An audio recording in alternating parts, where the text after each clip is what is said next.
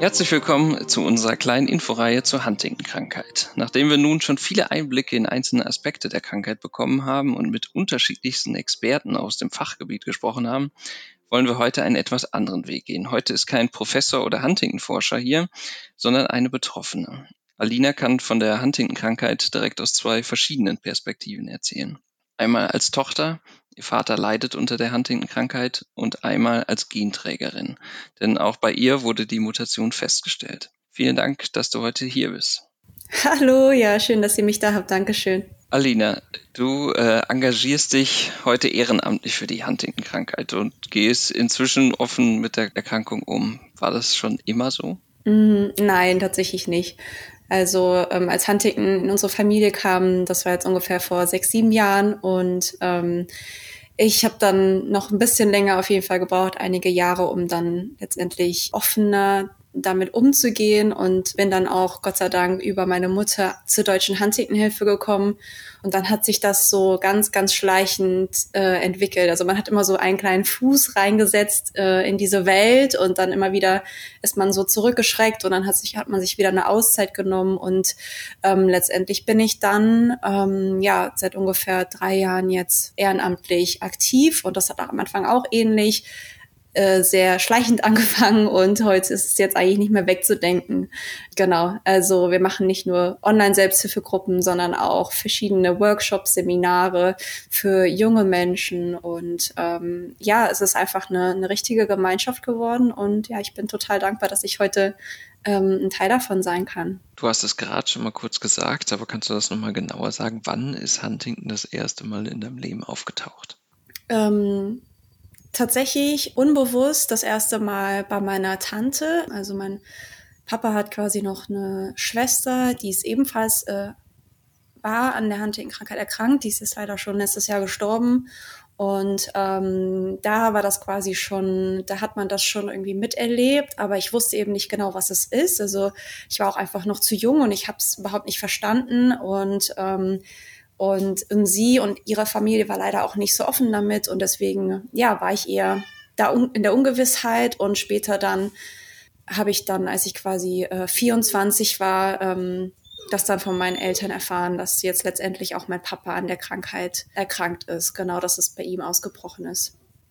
War dir da schon bewusst, was das alles bedeutet? Nein, was natürlich nicht. Also das kam dann erst so nach und nach, wenn man sich mh, damit auseinandergesetzt hat oder äh, irgendwie auch mal natürlich im Internet gesucht hat. Und aber ja, also dadurch, dass mein Papa ja damals noch nicht so starke Symptome hatte, war es einem nicht bewusst. Das kam wirklich erst schleichend, auch mit den, dem Treffen dann der, der anderen aus der deutschen Huntington-Hilfe, vielleicht mal jemanden vor Ort gesehen, der auch erkrankt war.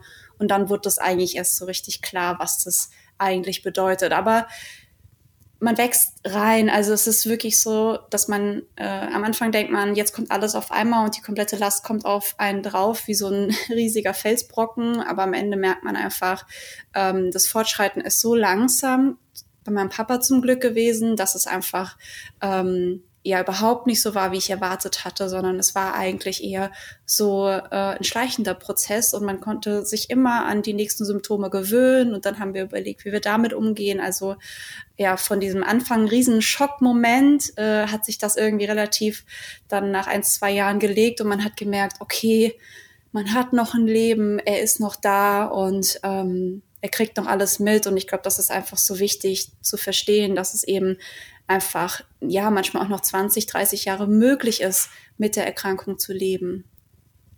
Jetzt haben wir in den vorherigen Episoden gehört, dass die Krankheit vererbt wird und es aber nicht jeden trifft. Und wir haben auch darüber gesprochen, dass es eine Testung auf das Gen, auf die Mutation gibt. Und ich habe auch da schon in vorherigen Gesprächen gefragt, wie ist denn so die Erfahrung? Wie viele Menschen entscheiden sich dafür, dagegen? Da hatte mir der äh, Dr. Patrick Weid gesagt, äh, Statistik hilft da eh nicht.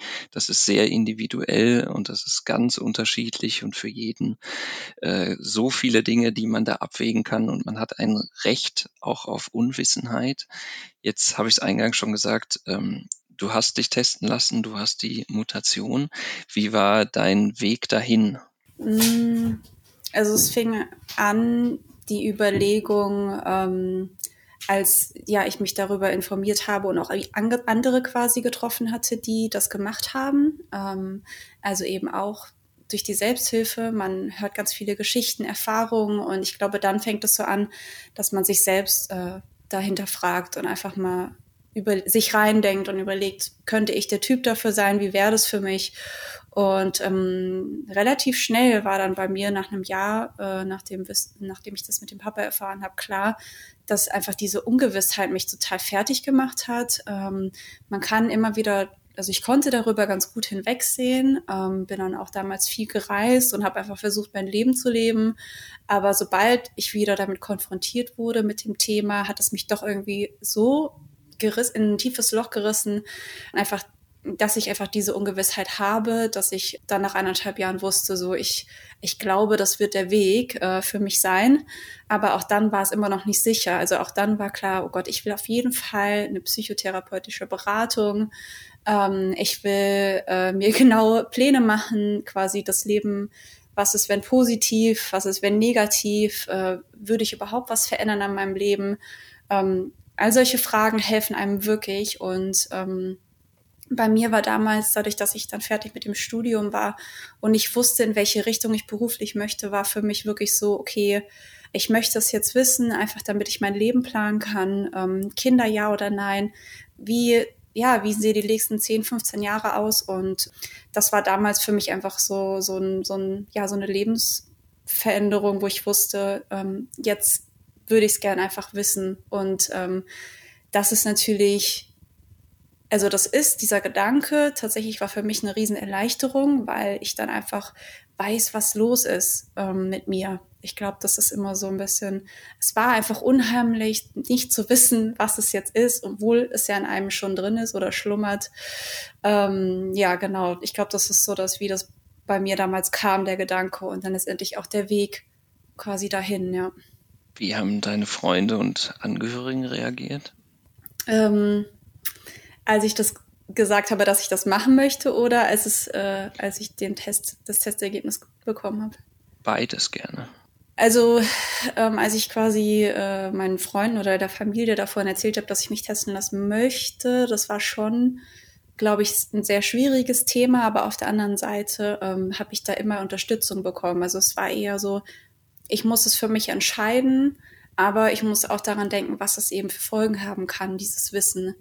Also ich denke, da habe ich mich auch also sehr gut aufgehoben gefühlt, weil es eben ja, also ich hatte schon das Gefühl, ich habe vieles hinterfragt. Ich habe sehr viel hinterfragt und, ähm, und das haben auf jeden Fall meine Freunde oder auch meine Familie mir eben so ein bisschen den Spiegel vorgehalten. Und ich war auch froh, dass ich eben nicht allein war bei diesen Gedankengängen, weil doch die Familie einen sehr gut kennt oder vor allem meine Mutter und man selbst vielleicht manchmal ein bisschen, ja, so ein bisschen nebelig alles sieht, äh, mit sich selbst und da hilft manchmal eine Außenperspektive, ein Spiegel, der einem vorgehalten wird und ähm, das habe ich auf jeden Fall Gott sei Dank gehabt und ähm, später dann nach dem Testergebnis war es natürlich äh, für alle total hart. Also das muss man jetzt gar nicht schönreden. Ich glaube, das kann man nicht beschreiben mit Worten, wie schlimm das war für die ganze Familie und auch für meine Freunde, ähm, weil es sich einfach niemand für mich gewünscht hat natürlich und man hofft und betet, aber ähm,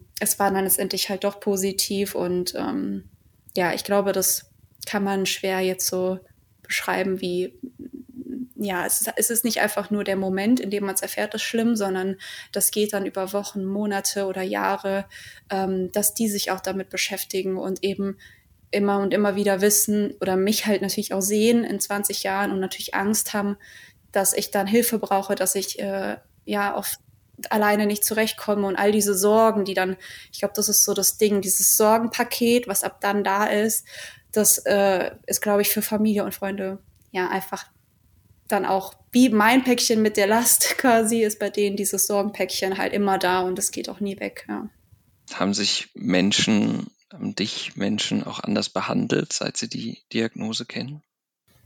Anders behandelt wurde ich auf jeden Fall. Also ähm, es ist wirklich das war wirklich ein Thema, wo ich nicht mit gerechnet habe. Also ich habe ja viele Dinge abgewogen, aber ich habe nicht wirklich damit gerechnet, dass wirklich, ähm, wenn man durch die Welt geht, ähm, dass die Umgebung einen so anders wahrnimmt oder eben anders einordnet durch einfach so ähm, eine Diagnose und so ein Wissen. Ähm, ja, also ich denke mal, so das Bekannteste ist natürlich einfach, dass, mh, hm, dass man einfach nicht verstanden wird. Ja, ähm, und vielleicht auch, dass da so viele Ängste sind bei, den, bei dem Gegenüber, dass sie sich halt komplett einfach von einem abwenden. Ähm, ja, also ich glaube, das ist so freund freundschaftsmäßig.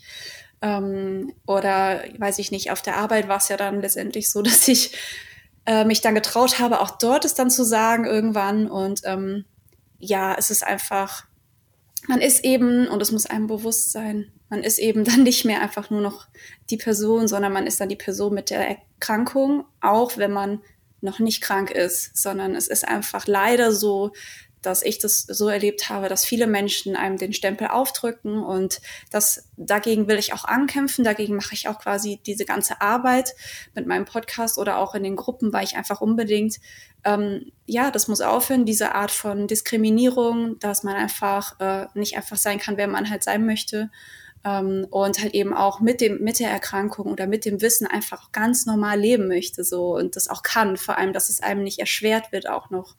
Und ähm, das hört man eben so oft und, und das macht mich wütend, das macht mich äh, wirklich traurig, weil eben genau die Genträger, die eben einfach schon ins milde Symptome haben, so die ersten fünf oder zehn Jahre, ähm, man es ihnen nicht so ansieht, aber sie trotzdem schon gemobbt werden, weil sie halt eben Persönlichkeitsveränderungen zeigen oder irgendwie ähm, ja vielleicht ein paar Überbewegungen haben und dann irgendwie schief angeguckt werden und das ist natürlich äh, ja, einfach so wie ich die Welt mir da nicht wünsche, ganz klar.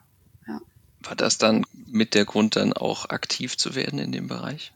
Auf jeden Fall. Also ich habe einfach gemerkt, dass ja viel zu wenig äh, junge Menschen sich trauen, mit den Familien zu reden, ähm, innerhalb der Familie über das Thema zu kommunizieren und ähm, und das hat mich total frustriert, ja, weil ich zum Beispiel das eben nicht so kannte in meiner Familie. Und ähm, da war ich auch total dankbar, dass quasi ähm, später ich da so supported wurde, aber die wenigsten, ähm, mit denen ich mich unterhalten habe oder die ich in den Gruppen kennengelernt habe, die hatten da echt Riesenprobleme. Und das hat natürlich dazu geführt, dass ich einfach auch meine Geschichte erzählen wollte und eben damit eben Menschen nicht mehr so alleine sind, sondern sich halt an irgendwas irgendwie richten können oder mal eine Gedankenwelt irgendwie bekommen von jemandem, der halt eben dieses Thema hat. Und das war auf jeden Fall der Grund, den Podcast zu machen. Und, ähm, und heute ist es wirklich so, ja, auch in den Gruppen, wir gucken einfach, dass ja die Leute direkt abgeholt werden und so viele Infos von uns bekommen, wie es nur geht. Aber unser, also das, was wir immer sagen, ist, ähm, sprich offen mit der Familie, ähm, sucht da die Kommunikation, weil man sieht dann doch immer später, also wenn die Familien quasi älter werden und wenn auch irgendwann die Krankheit ausbricht, dann ist es noch schwieriger alles. Ne? Also wenn, wenn wir es nicht jetzt lernen, dann wird es später noch schwerer mit der Erkrankung, weil eben dann der Huntington-Patient auch einfach nicht mehr so eigenständig ist und ähm, dann auch schneller mal hilflos wird. Und wenn er dann nicht einen Support um sich herum hat, mit dem man gut kommunizieren kann oder wo man offen ist, ähm, ist es, glaube ich, ja, einfach nicht so schön. Und deswegen, das ist so das, was wir immer sagen, diese Kommunikation ähm, einfach über die Krankheit, über die Sorgen, Ängste, aber halt auch, ich glaube, das Verständnis, dass halt innerhalb der Familie das auch nicht unbedingt der richtige Ort ist. Das ist ganz klar, das ist nicht in jeder Familie so. Deswegen bieten wir die Gruppen an, einfach damit ja Menschen eine neutrale quasi Seite auch haben, an die sie sich wenden können, einfach so, so sein können, wie sie sind, einfach äh, ohne irgendwie einen Filter aufzulegen, sondern wirklich einfach, oh, ich spreche jetzt einfach, was mich heute angekotzt hat und morgen und was mich nervt. Und das kann ich halt nicht in der Familie und im Freundeskreis. Ähm, und das tut unheimlich gut, es einfach jemandem Fremden in Anführungszeichen in der Selbsthilfegruppe zu sagen. Und das beruhigt automatisch eigentlich auch so das Nervensystem, dieses Aussprechen von diesen diesen Gedanken, die wir halt sonst nicht teilen. Ja, und deswegen äh, für mich total äh, eine wertvolle Erfahrung, kann ich nur jedem empfehlen.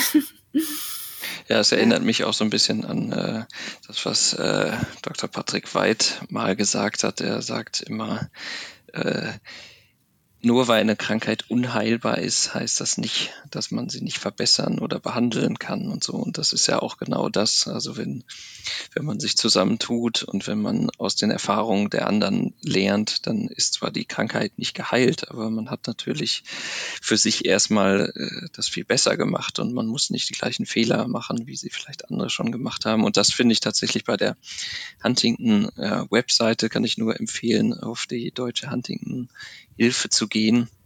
Da sind ja auch sehr pragmatische Infos. Also es ist ja nicht nur eine, eine Seite, wo man sich zusammentreffen kann, sondern die hilft ja auch so schon alleine durch die Auflistung der Dinge, die hilfreich sein können. Wie ist da deine Erfahrung? Welche Fragen haben die Leute, die zu euch kommen? Ja, also ähm, es kommt ganz auf die Zielgruppe drauf an. Also wir haben ja wirklich alle möglichen Zielgruppen, die wir auch ansprechen möchten. Und ähm, ja, es kommt wirklich sehr drauf an. Also wenn es jetzt wirklich Angehörige oder Pflegende sind, ist es immer natürlich das Thema, hm, wie gehe ich mit meinem handigen Patienten um? Ähm, und ähm, was kann man tun? Ja, auch Richtung Pflege, da sind ganz viele Themen. Und für junge Leute ist es eben vor allem diese, diese Frage ums Testen. Also das haben wir ganz, ganz extrem natürlich. Ähm, testen ja, nein, das besprechen wir immer und immer wieder in den Gruppen. Und ähm, Forschung ist schon auch ein Punkt, das interessiert auch äh, einige, aber ähm, tatsächlich ist es erstmal nur das, das all die Themen mit sich selbst quasi. Und ich glaube vor allem dieses auch, was kann ich aktiv tun, ja, um vielleicht irgendwie dazu beizutragen, ähm, dass es eben später ausbricht oder dass es der, der, der Verlauf eben milder wird. Also die Themen haben wir auch ganz oft und ähm, da bin ich jetzt auch total froh, dass wir eben nicht nur die Webseite haben ähm, mit den ganzen Infos, die es da gibt, sondern halt eben inzwischen auch diese Seminare machen. Ähm, die stehen alle bei uns auf dem YouTube-Kanal. Da kann, also es ist nicht nur mehr für Menschen, die gerne viel lesen wollen, äh, sondern eben auch für die andere Zielgruppe, die eben einfach nicht so viel lesen möchten oder nicht so viel Information auf einmal, sondern lieber das mal sich einteilen möchten in Videos. Und da haben wir eben auch auf YouTube echt tolle Sachen.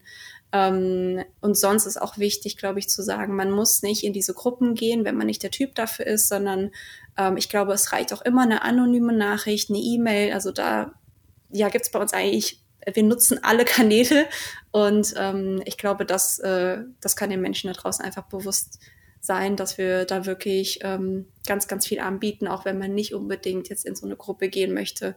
Ja, und du bist ja sehr aktiv, was das angeht. Du hast es ja vorhin schon erwähnt. Du hast den Podcast äh, mit dem Titel Grow Strong. Und das heißt, also schon der Titel verrät es ja, äh, es soll auch was Positives kommen. Also es geht nicht darum, viel und nur in der Vergangenheit zu schauen, sondern auch nach vorne zu blicken. Und da wollte ich einmal fragen, wahrscheinlich aber bist du zu dem Punkt gekommen, bis zu sagen, ich mache einen Podcast und der hat den Titel Grow Strong und ich will irgendwas Positives in die Welt bringen. Da hast du bestimmt verschiedene Phasen durchlebt, oder? Wie war das bei dir? Wie, wie wie hast du den Weg geschafft, bis du sagen konntest, ich mache jetzt einen äh, Podcast, der heißt Grow Strong? ja, also erstmal muss ich sagen, ähm, genau, weil du gesagt hast, ich bin so aktiv. Tatsächlich äh, ähm, bin ich das gar nicht so, sondern es gibt so, so viele Aktive, die man aber nicht sieht, also die äh, rund um die Uhr äh, für die DHH unterwegs sind. Und ähm, genau, bei mir natürlich, ich habe mir ausgesucht als quasi Kommunikations- Kanal am Ende den Podcast, aber ähm, tatsächlich ähm, ja fällt das dann sehr auf. Aber auf der anderen Seite gibt es eben noch diesen diese ganzen Dutzenden Aktiven für junge Menschen ähm, oder auch für, für für andere Zielgruppen, die da unterwegs sind und so unglaubliches Engagement zeigen schon seit so vielen Jahren. Und ich glaube, das hat mich auch äh, dazu inspiriert, äh, einfach äh, einfach meine Geschichte nach außen zu tragen und ähm, quasi so einen neuen Kanal einfach da aufzumachen. Und das kam eigentlich nur, weil ich das Know-how hatte, weil ich Medien äh, oder Film studiert habe und und damals äh, habe ich in einer Agentur gearbeitet, die da gerade mit Podcasts so ein bisschen rumexperimentiert hat. Und ähm, als dann letztendlich äh, Covid war, ähm, da hat, hatte ich ja quasi also sind wir alle in Kurzarbeit und ich habe nicht mehr so viel gearbeitet. Ich hatte nämlich einen sehr tatsächlich vollen Job und hatte gar nicht so viel Zeit, aktiv zu sein. Aber dann quasi als Covid da war und ich nur noch 50 Prozent gearbeitet habe, war auf einmal klar, okay, ich will jetzt irgendwas halt für die Huntington-Welt machen. Und ähm, damals tatsächlich hat mein Chef mir dann ein Mikrofon vor die Tür gestellt und hat gesagt, ja, wie wär's mit einem Podcast und äh, hier so, probier das doch aus. Und ähm, ja, und dann habe ich das gemacht, habe gar nicht viel rumüberlegt, habe innerhalb von einer Nacht zwei Folgen veröffentlicht, habe einfach irgendwas hingeschrieben, wie das heißen kann, wie ich mich fühle und ähm, das war so eine komplette spontane Aktion und so soll es auch heute noch sein. Das ist ein sehr intuitiver Podcast. Ähm, ich, ich kann nicht immer auch über meine Gefühle oder über mein Innerstes sprechen. Das ist auch sehr abhängig von den, von den Monaten, Wochen, ähm, einfach weil ich so viel auch mit der Familie im Kopf habe oder halt auch eben jetzt mit den mit dem Ehrenamt und deswegen, ähm, genau, es ist wirklich äh, ein Kanal für eine Zielgruppe, die genau das jetzt gebraucht hat und ähm, da habe ich auch die Bestätigung bekommen. Ich kriege total viele Dankesnachrichten, ähm, die eben genau das jetzt gebraucht haben für die Zielgruppe. Und das ist natürlich total schön. Ähm, und das bestärkt mich halt auch eben weiterzumachen und da dran zu bleiben. Aber tatsächlich so mein Herz hängt einfach an dieser, an diesen Gruppen, an diesen Online-Gruppen, weil das ist wie eine zweite Familie. Und äh, bei einem Podcast rede ich einfach gegen eine Wand, aber dort bin ich halt wirklich mit Menschen zusammen und ähm, ja, deswegen, wenn ich mich entscheiden könnte, würde ich immer jedem empfehlen, in die Gruppen zu gehen. Genau, ich denke, wahrscheinlich ist der Podcast in Teilen aber auch ähnlich, nur dass zu dir keiner zurückredet, aber wahrscheinlich sind die Erfahrungen sehr ähnlich und äh, das ist wahrscheinlich gerade bei einer seltenen Erkrankung wie bei Huntington einfach sehr wichtig, da andere zu hören und einfach den Austausch zu haben. Ja, genau. Ich, ich komme nochmal auf den Titel zurück des Podcasts, weil ich das so spannend finde. Grow Strong. Also da, da steckt ja drin, ein Wandel steckt da drin, da steht Stärke, ähm, irgendwie was bewegen wollen. Also wie, wie ist das für dich momentan und seit du mit der Huntington-Krankheit äh, konfrontiert bist? Hm. Also was mir vor allem wichtig war bei dem Podcast ist eben, dass ich authentisch meine Gefühle zeige und ähm, und ich habe selbst spannenderweise bei mir gemerkt, dass ich halt eher dazu tendiere, nach außen hin äh, auch schnell zu sagen, mir geht's super oder gut. Und ich glaube, dieser Podcast ist einfach so mein innerster Spiegel, so wie es halt auch mal sein kann. Ne? Also, dass es eigentlich immer ein, ein Wachstum ist und ähm, und ähm, man eben auch mal wieder von einem heftigen Wirbelsturm irgendwie ähm, ja, zerschlagen wird und einfach wieder neu anfangen muss. Ne? Aber trotzdem geht es am Ende immer darum, ähm, dass man trotzdem stärker wird. Ja, einfach durch die Erfahrung, durch ähm, wieder eben Rückschläge oder Dinge, die im Leben passieren, ähm, die einem eben ständig daran erinnern, dass das Leben sehr kurz ist und ja, man eigentlich jeden Tag genießen sollte, wenn man kann. Und ja, ich glaube, dass es auch so, ja, dieser Podcast, der, wenn ich den mache, ist es für mich wie eine eigene Therapiesession. Ich rede und merke dann dabei selbst aktiv so, was, was sage ich denn oder wie geht's mir denn? Und am Ende merke ich aber trotzdem, ich gehe gestärkt raus. Ich habe eine neue Erkenntnis und das ist was, das ist viel wert und dann mache ich jetzt weiter. Ne, aber es gibt kein Ende. Also es hört nie auf. So der, der Baum hört nicht auf zu wachsen, sondern es ist wirklich so.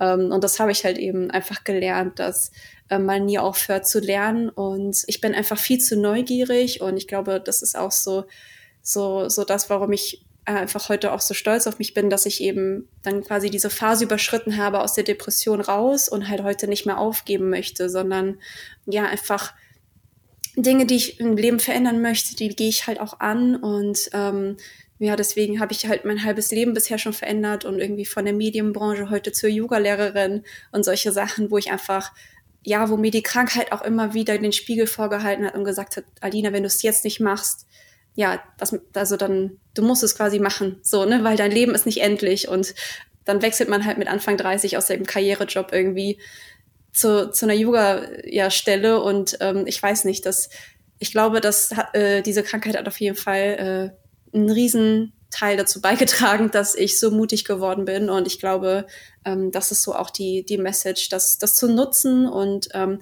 auch die Krankheit eben nicht über einen herrschen zu lassen, sondern mh, die wahrzunehmen und zu wissen, ja, sie ist da, aber halt eben ähm, als das als Antrieb zu nutzen, so die Träume umzusetzen, so gut wie es geht. Neben natürlich Pflege und Familie, aber ganz kleine Sachen. Das können ganz kleine Sachen sein, die einen glücklich machen. Ähm, ja, ja, und, und man merkt einfach, wenn man dir zuhört, dass du dich zum einen natürlich mit der Krankheit auseinandergesetzt hast, aber auch sehr stark mit dir selber auseinandergesetzt hast. Und ähm, das wäre jetzt auch meine letzte Frage im Prinzip. Was würdest du den anderen Genträgerinnen und Genträgern gerne mitgeben? Hm. Ähm, ich kann einfach nur sagen, was mir geholfen hat. Es ist äh, wirklich sehr individuell und da muss man gucken, äh, was, was kann ich mir davon irgendwie abgucken oder mitnehmen. Also mir hat unheimlich geholfen, dass ich eine therapeutische Begleitung hatte, äh, die ersten Jahre. Ähm, die habe ich heute noch, die kann ich immer anrufen, wenn Not am Mann ist, wenn ich mal wieder eine schlechte Phase habe. Und ähm, ja, das ist so, also das ist so der, der wichtigste Punkt, weil das ist, hm, wie ich gesagt habe, man, man hat eine Außensicht ähm, mit von einer wildfremden Person, die aber noch total viel über unser Gehirn, Körper und Geist weiß.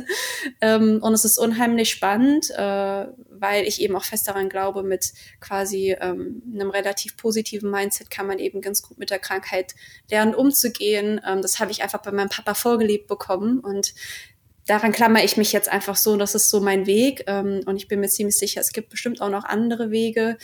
Ähm, aber ja, deswegen Therapie ist das eine und dann auf der anderen Seite ist es einfach ähm, in die Gemeinschaft gehen, in die Huntington-Gemeinschaft gehen, weil ich einfach merke, man lernt so viel, man lernt auch Experten kennen, äh, man ist international, kann man sich engagieren, ähm, einfach Huntington weltweit, wenn man das möchte. Es gibt so, so viele Menschen da draußen, die gerne über das Thema reden.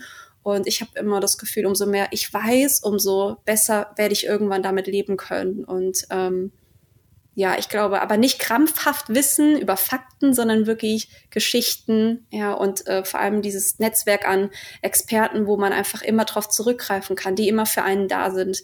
Ähm, ich meine, da ist wirklich Huntington echt total gut vernetzt und ähm, ich denke, das sind so, so die zwei wichtigsten Punkte, ja, und dann einfach das Leben leben. ja. Alina, vielen lieben Dank für äh, das spannende Gespräch und die ganzen wichtigen Hinweise und Informationen rund um das Thema Huntington. Und ja, dass du so ehrlich aus deinem Leben erzählst. Und ich kann auch nur da nochmal empfehlen, hört in den Podcast rein. Grow Strong äh, ist der Titel und überall zu finden. Und natürlich bei der Deutschen Huntington Hilfe auf der Webseite gerne vorbeigucken und als Genträger sich dort melden, vernetzen, ist auf jeden Fall auch immer richtig und wichtig. Vielen Dank, Alina, für das Gespräch. Danke dir. Wenn ihr Fragen oder Anmerkungen zum Thema Huntington habt, dann schreibt uns gerne an informationen.dzne.de. Wir leiten die Fragen gerne an den jeweiligen Gast oder an eine Huntington-Ambulanz weiter oder die Deutsche Huntington-Hilfe haben auch Kontakte die wir auch gerne nutzen, um dort weiter zu helfen. Vielen Dank fürs Zuhören und bis zum nächsten Mal.